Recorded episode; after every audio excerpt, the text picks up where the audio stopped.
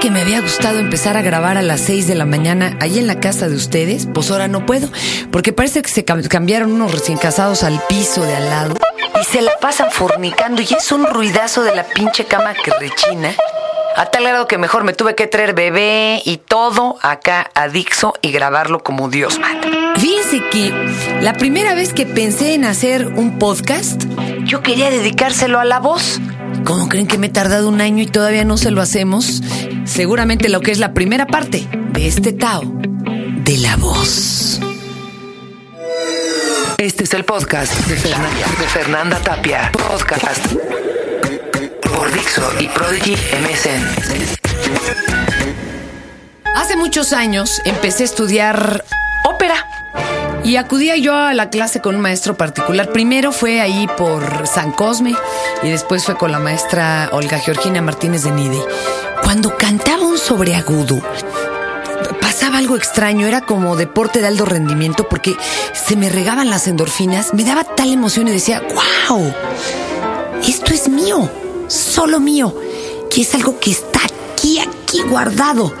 Era muy impresionante. Y de ahí me dio por recopilar muestras de formas peculiares de manejar la voz. Porque además, de por sí en la ópera nadie se pone de acuerdo exactamente de cómo lo hacen, pero bueno. Unos que si en la máscara y que si en el diafragma y demás. Yo hoy les voy a poner estas muestras, les voy a decir quién es, para que si les gusta, pues ustedes busquen un poco más de estos mismos artistas o producciones. Y ¿con qué empezaré? ¿Qué empezaré? ¿Qué empezaré? Bueno, con uno de mis favoritos. Hace poco me preguntaron eh, rolas que sean así como básicas, como de las que te llevarías a una isla desierta. Bueno, yo, yo sí me sigo llevando a Ian Gillan, que además el señor es un venerable anciano adorable y sigue cantando como si nada. Eh, a mí me fascina la versión que hizo de Getsemaní, la pieza de Jesucristo Superestrella, escrita por Andrew Lloyd Webber. Bueno, y la letra de Tim Rice.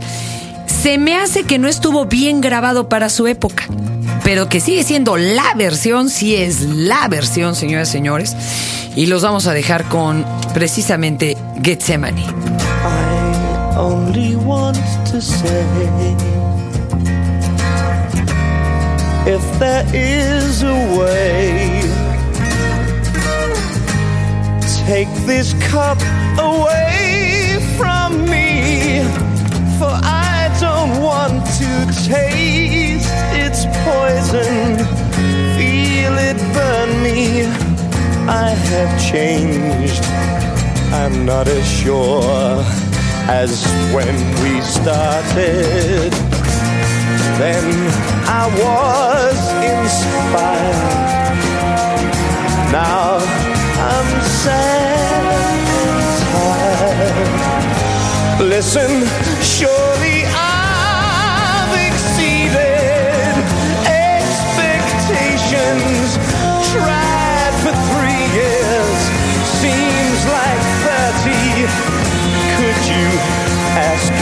as?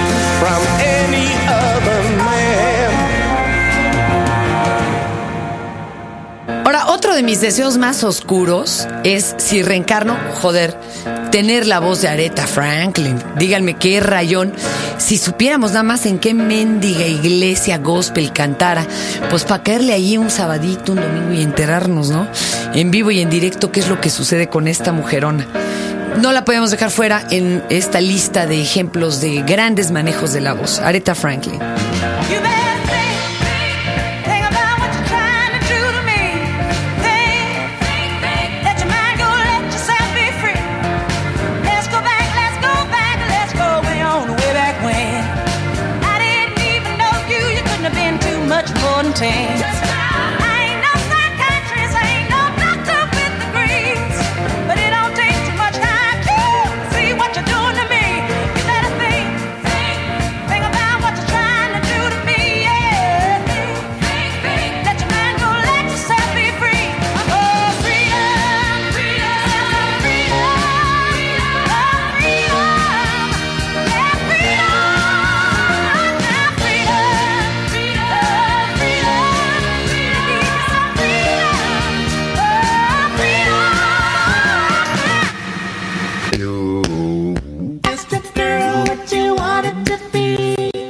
Que sin duda se puso de moda y a mí me tocó ver un concierto extrañísimo porque pagas un super boleto y te dicen, no, es que en esta va a dirigir orquesta porque es su, otro, su otra pasión. Pero en el intermedio se echó también unas cuantas rolitas a capela. Bobby McFerrin y Drive My Car, ¿no? Qué mejor que una versión a esta clásica, señores.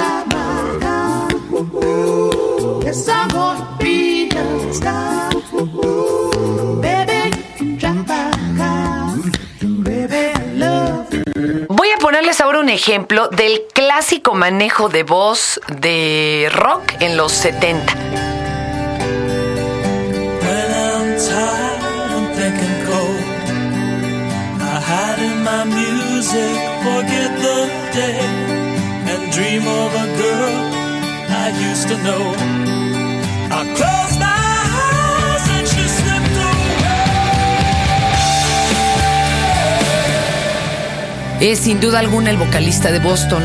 La mayoría de los grupos sonaban ahí. O sea, ustedes pueden oír al de Grand Funk y pueden oír al de Chicago. Vamos, está resumido como que en ese estilo. Los hombres tenían que cantar así en esa década para cantar buen rock. Y les voy a poner More Than a Feeling de Boston.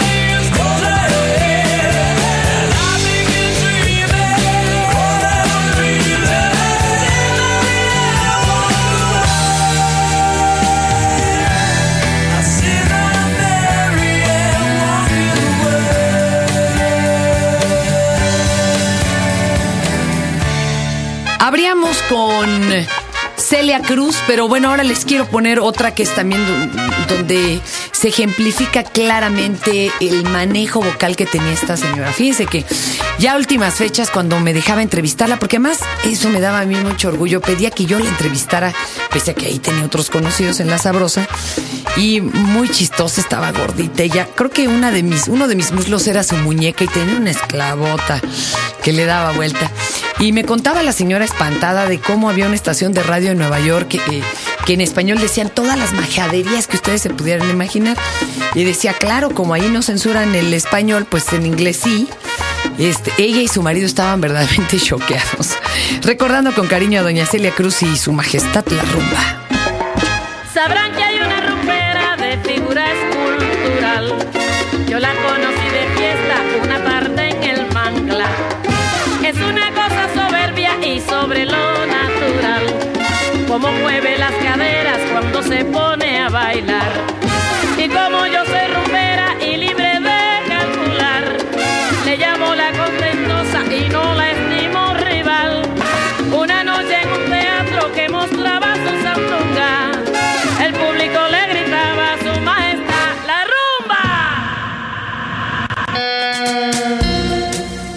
que otra persona que me encantaría ver en vivo por este aire oscuro y delicioso, aterciopelado que tiene en su voz, totalmente galán y papucho, es Chris Isaac.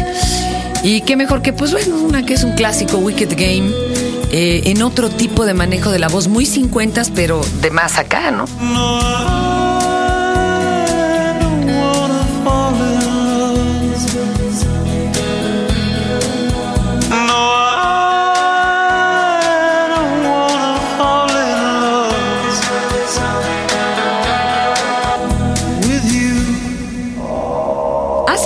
años, eh, desayunando con el buen Jorge Reyes, me empezó a enseñar cosas raras de voz que él tenía. Ya sabía que yo ya buscaba este tipo de cosas. Y me enseñó a las dos voces más graves del coro armónico de Londres.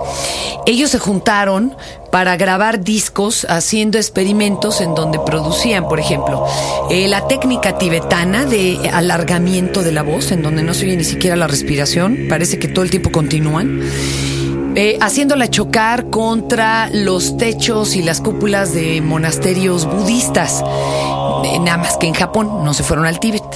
Y el resultado fue esto que les voy a presentar ahorita.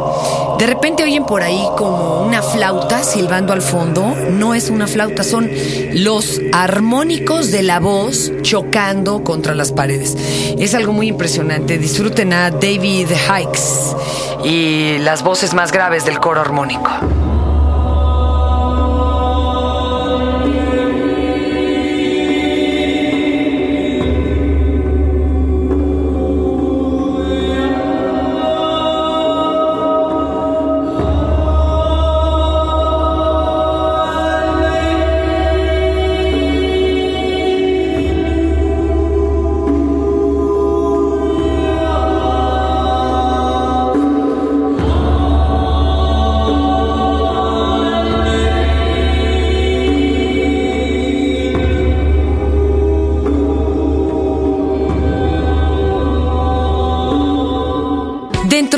Producción de Deep Forest, a mí se me hace que la primera, eh, que podría ser hasta la más ingenua y deliciosa, presenta una gran cantidad de manejos diferentes de la voz. Claro, pues imagínense en África lo que uno se podría haber encontrado.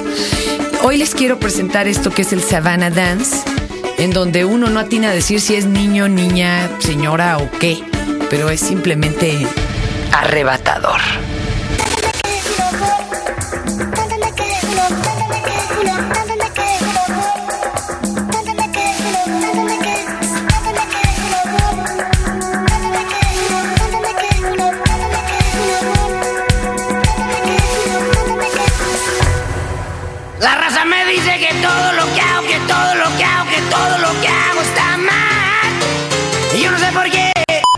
En que si un hombre no cantaba rock así, simplemente no sabía, y me estoy refiriendo a Alex Lora.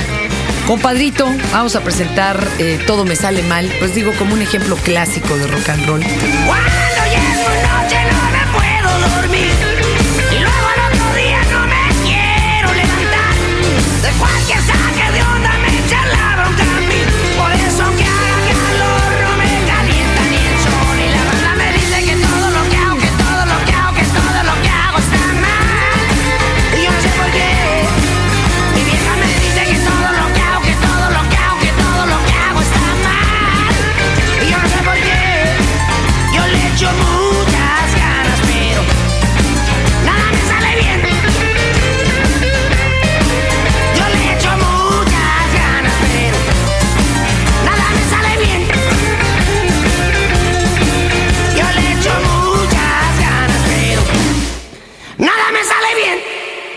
los grandes y de los pilares, y que decían que tenía voz de negro, es precisamente Elvis Presley. Pues vamos a poner un poco de Hound Dog, ¿no?